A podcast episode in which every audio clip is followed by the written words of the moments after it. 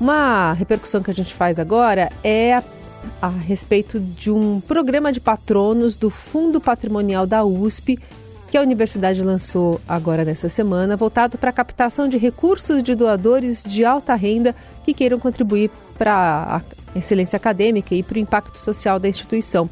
A gente vai falar sobre isso com o Hélio Nogueira da Cruz, que é presidente do Conselho de Administração da Fundação Gestora do Fundo Patrimonial da USP. Hélio, obrigada por estar aqui. Bom dia. Bom dia. Eu que agradeço. Bom, a gente sabe que a filantropia faz parte de uma cultura muito mais forte fora do país, nos Estados Unidos, por exemplo. Harvard é um grande é, case né, desse, desse movimento. Queria entender como é que a USP chegou a essa conclusão, o que, que já vinha sendo amadurecido para o lançamento nessa semana. Veja, uh, eu queria dizer, em primeiro lugar, que nós estamos elaborando um livro sobre grandes doações para a Universidade de São Paulo. Na verdade, existe uma ideia que não se que não ocorrem grandes doações, o que não é sempre verdade. A USP recebeu um apoio da Fundação Rockefeller, Faculdade de Medicina aqui de São Paulo, recebeu a Exalc lá, a fazenda onde está a unidade lá de Piracicaba, em São Carlos, houve uma doação de um terreno para expansão do campus da cidade. E então e, a, e houve uma doação de uma família Mindlin para a biblioteca que está aqui no campus da cidade universitária. E também houve um grande esforço de eh, captação de recursos e fazer um projeto de é, reformulação, readaptação é, do Museu Paulista. Então, ocorrem doações, sim, fala-se poucos delas, então existe muitíssimas outras de menor envergadura na história da USP. Então, é bom a gente lembrar isso, que é, às vezes há um grande esforço da comunidade, de pessoas, para fazer grandes projetos sociais. A própria USP, em 34, contou com verdadeiros patronos que levaram adiante a sua ideia e nós estamos aqui fazendo 90 anos como uma organização bastante bem sucedida.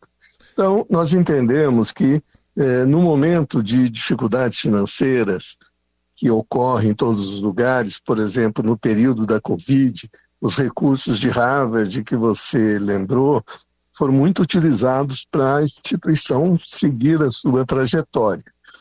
E nós estamos num momento de reforma tributária e talvez isso mexa nos recursos eh, destinados pelo Estado de São Paulo para a Universidade de São Paulo.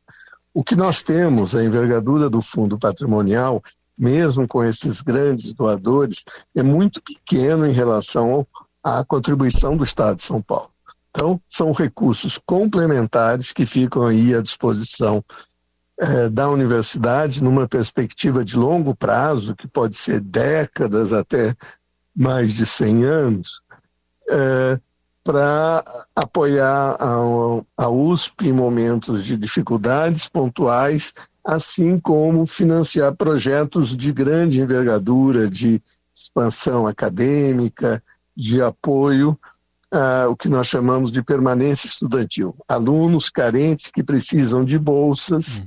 e como entrou um número grande de alunos com perfil socioeconômico mais dificultado, exige-se eh, um apoio, além daquele que vem da conta do Estado no orçamento da USP. Nós temos um programa chamado USP Diversa, e já captou recursos importantes para essa finalidade está sendo gerido pelo Fundo Patrimonial da USP. Professor, bom dia. É, o senhor fez um contexto, bom dia. O senhor fez um contexto histórico aí de 1934, né? Teve até uma campanha aqui na época do Estadão, liderada pelo jornalista Júlio de Mesquita Filho, né, pela, pela fundação da USP. É, agora, o senhor citou aí um, um, temor também com a reforma tributária. Só para explicar para o nosso ouvinte, hoje as, a USP e as outras universidades públicas aqui de São Paulo recebem recursos do ICMS. Né? É, esses recursos não são suficientes, como o senhor destacou, e qual o temor com a reforma tributária? Veja, o, o são generosos esses recursos, têm tido continuidade nos vários governos aqui na administração do Estado de São Paulo, todos honram os recursos é, pontualmente, e a universidade mudou muito, ganhou autonomia com esse modelo. Mas é sempre importante ter recursos adicionais. E então ah, não estamos aqui para dizer que eh, eles são insuficientes ou algo dessa ordem. Mas lembramos que o ICMS vai desaparecer com a reforma tributária.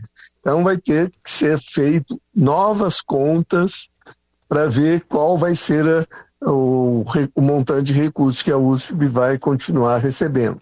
Até agora, pelo que se sabe, há uma postura favorável em termos de não prejudicar a USP, Unicamp e Unesp dentro desse modelo, mas é sempre contas e uma reforma tributária sempre mexe profundamente na economia. Então, se a gente olhar para um prazo longo, pode ser até que a reforma implique em maior arrecadação para o Estado de São Paulo e um novo tributo seja é, aumentado a partir dessa reforma. Mas tem aí uma incerteza e é bom que a gente tenha recursos no, no caixa da USP que entrem continuadamente, por exemplo, com a reaplicação lá do que nós chamamos de endowment, do patrimônio, do fundo patrimonial, né? para garantir, ajudar a ter recursos adicionais para projetos específicos ou aquilo que a universidade entender como adequado. É, qual que é o orçamento hoje da Universidade de São Paulo e qual que é algum tipo de é, perspectiva que, que vocês têm com esse novo programa em termos de recursos? Veja, uh, eu não estou na administração direta da universidade no momento, já estive por lá várias vezes. É, talvez o dado seja um pouco desatualizado, mas deve ser da ordem de 7 a 8 bilhões de dólares de reais por ano. Então, uh, no modelo atual, e esperamos que ele continue, é, crescerá esse montante, é, inclusive descontando a inflação, se a economia paulista andar bem. Se ela crescer, os recursos crescem junto. Mas é, é sempre uma negociação e, e, tem uma certa incerteza. Ninguém sabe exatamente as consequências de longo prazo da reforma tributária. Todos somos otimistas com ela. Então, se for o cenário que nós entendemos como mais provável, a USP terá recursos suficientes para continuar a sua trajetória muito bem sucedida. Bom, e por, eh, por, esse modelo também, esses recursos podem ser aplicados, né, professor? Podem ser, veja, ele tem uma dimensão, uma visão de longo prazo. São recursos para serem acumulados Aí, quando se falou de Harvard na introdução aí feita por vocês, ela é de 1700 e qualquer coisa. É, então, eles vêm acumulando recursos há séculos. E uh, são bem aplicados esses recursos, é um caso bastante conhecido, feito profissionalmente e com o crescimento da economia dos Estados Unidos nesse período, que foi muito expressivo, o montante de do fundo patrimonial cresceu, é da ordem de mais de 20 bilhões de dólares. Então vejam que é um, um valor muito, muito expressivo e ajuda a não só as despesas correntes, como fazer apoios sociais, bolsas eh, e desenvolvimento de atividades de pesquisa. Crescentemente, a filantropia volta-se para o financiamento de pesquisa é, no sistema universitário. Filantropia que ainda é algo não exatamente abraçado né, pela, pela sociedade brasileira. É. É, é. algo que, como você disse, é, nós não temos muita cultura de filantropia uhum. nesse modelo norte-americano. Mas não quer dizer que não tenha tido filantropos importantes no passado que ajudaram muitas atividades é, na área de saúde, é, na área social, de uma maneira geral. Então, não é verdade que não temos nada em termos de filantropia. Pelo contrário, há uma história longa E talvez, com o meu otimismo, eu vejo um crescimento desse montante de filantropia no país. Quer dizer, aos poucos vai sendo criada uma cultura cada vez mais forte de filantropia no Brasil e no mundo também. Esses grandes superbilionários, trilionários, é, boa parte deles doa uma parte significativa da sua, do seu patrimônio para a sociedade. Deixa uma parcela para a família e uma parte, talvez a parte de longe a maior, é destinada para a sociedade. Não quero falar nomes, mas nós sabemos muitos casos desses.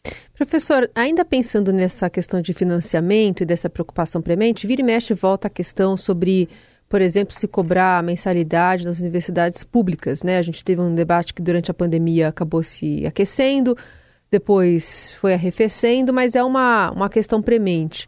Qual é a visão é, do senhor em relação a essa possibilidade, também como fonte de financiamento, pensando nessa incerteza em relação, por exemplo, também à reforma tributária?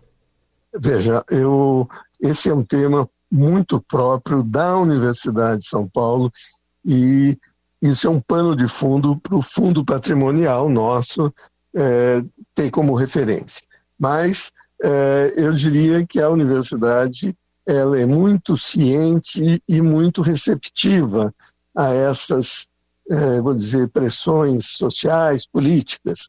Está em curso um processo, já de alguns anos, de receber alunos de escola pública de perfil socioeconômico mais desfavorável, com é, ganho de pontos no, no processo seletivo da FUVESP, do, do Enem. Então, há um caminho de eh, oferecer as nossas possibilidades, os nossos recursos para a sociedade em geral e não ficar marcada apenas por um grupo talvez socioeconomicamente mais privilegiado. É, professor, eu estou vendo aqui que no modelo né, que vocês estão adotando é, tem é, valores aqui que estão previstos, de, se eu não estiver enganado, de 500 mil reais a 10 milhões. É, como é que é esse modelo exatamente para as doações? Veja, é, esse é um primeiro programa que nós estamos fazendo. Ele é desenhado para pessoas de alta renda.